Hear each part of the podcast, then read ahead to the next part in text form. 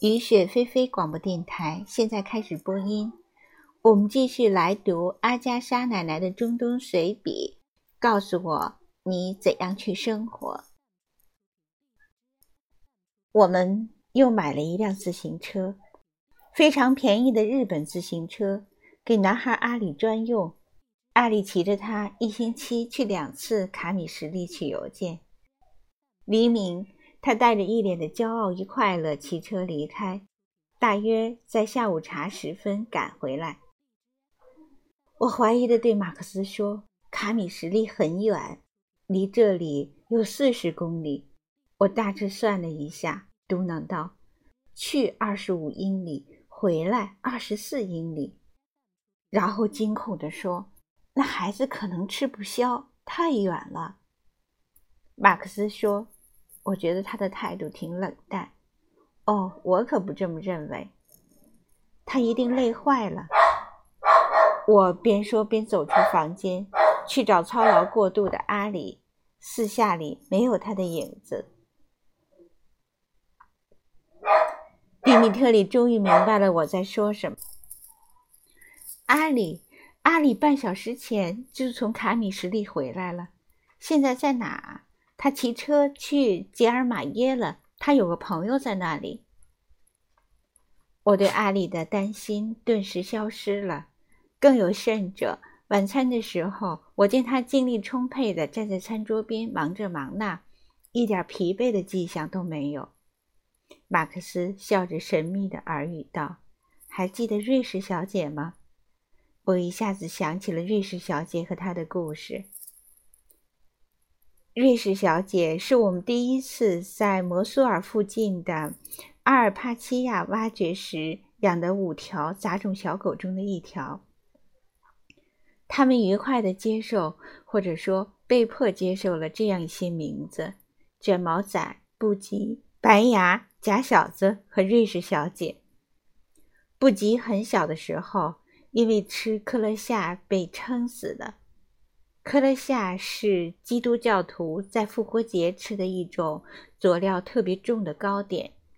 几个基督教的工头拿了它来送给我们，却多少成了我们的负担。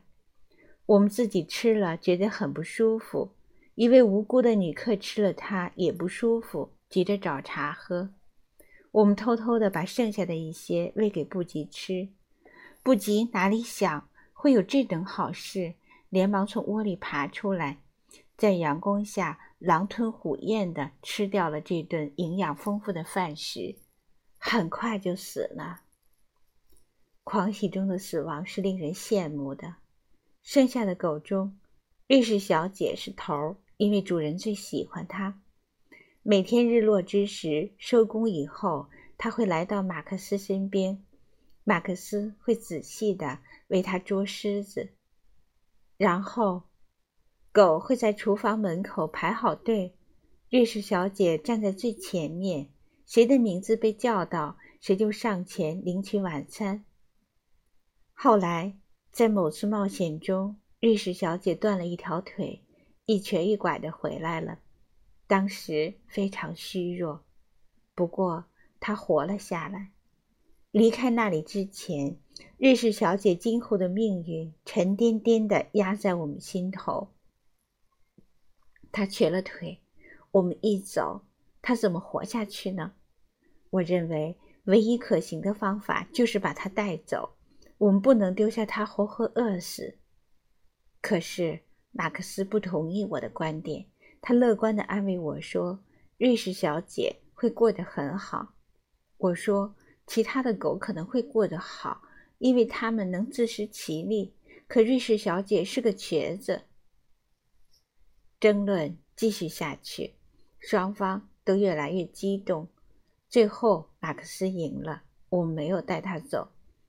临行前，我把钱塞到一个老园丁手里，吩咐他好好照看这些狗，尤其是瑞士小姐。不过，我其实并没有对他抱太大希望。之后的两年中，我一直对瑞士小姐放心不下，时常责备自己没有坚持立场。再次经过摩索尔时，我们去原来的房子看了看，房子空空荡荡，没有任何生命迹象。我轻轻地对马克思说：“不知道瑞士小姐怎样了。”接着，我们听见一声吠叫，台阶上蹲坐着一条狗，模样非常难看。瑞士小姐从小就没有漂亮过。她站起来，一瘸一拐地走着。我们唤着瑞士小姐。她的尾巴微微摇了摇，嘴里依然低声吠着。这时，灌木丛里钻出来一条小狗，跑向妈妈。瑞士小姐一定找了个帅老公，因为小狗长得非常漂亮。母子俩安静地看着我们，只是并没有真的认出我们。你看，马克思得意地说：“我说了，他会没事儿的。”啊，长得多胖啊！瑞士小姐是有头脑的，所以自然能生存下来。当初要是带走了她，她会错过自己多少美好的时光啊！自那以后，每当我为一件事焦虑的时候，“瑞士小姐”这几个字就被用来堵我的嘴。骡子最终没能买成，而是买了一匹马。真正的马，不是老妇人，而是一匹高大的马。马中的王子，和马一起来的是一个切尔凯西亚人，他和马难舍难分。多好的一个人！米歇尔大声赞美道。切尔克斯人对马了如指掌，他们为马而活。这个人为他的马考虑周全，无微不至，无时不刻在关心着马的舒适，而且他还很有礼貌。他对我多有礼貌啊！马克思不为所动，说：“时间会证明一切。”接下来，这个人被介绍给我们认识。他神情愉快，穿着长筒靴。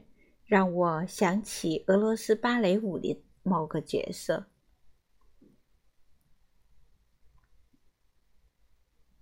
今天我们接待了一位从马日来的法国同行和他的建筑师。法国建筑师长得都像低级别的圣徒。这一位的脸上有模糊的胡子印记，一声不吭。不管给他什么，他都。礼貌而冷淡地说：“谢谢，夫人。”帕洛特先生解释说：“他肚子不舒服。”愉快地交谈了一阵以后，他们起身告辞。我们交口称赞他们的车，哪知帕洛特先生沮丧地说：“是，这是一辆好车，就是速度太快，实在太快。”他们上了车。由圣徒模样的建筑师开车，汽车瞬间以每小时六十英里的速度冲了出去，留下一团尘土。车子一路翻沟越壑，蜿蜒穿过库尔德人的村庄。这一位建筑师很可能由于没有接受前任的教训，又会成为这辆速度恒定的汽车的牺牲品。显然，责任在汽车。而不是踩油门的人。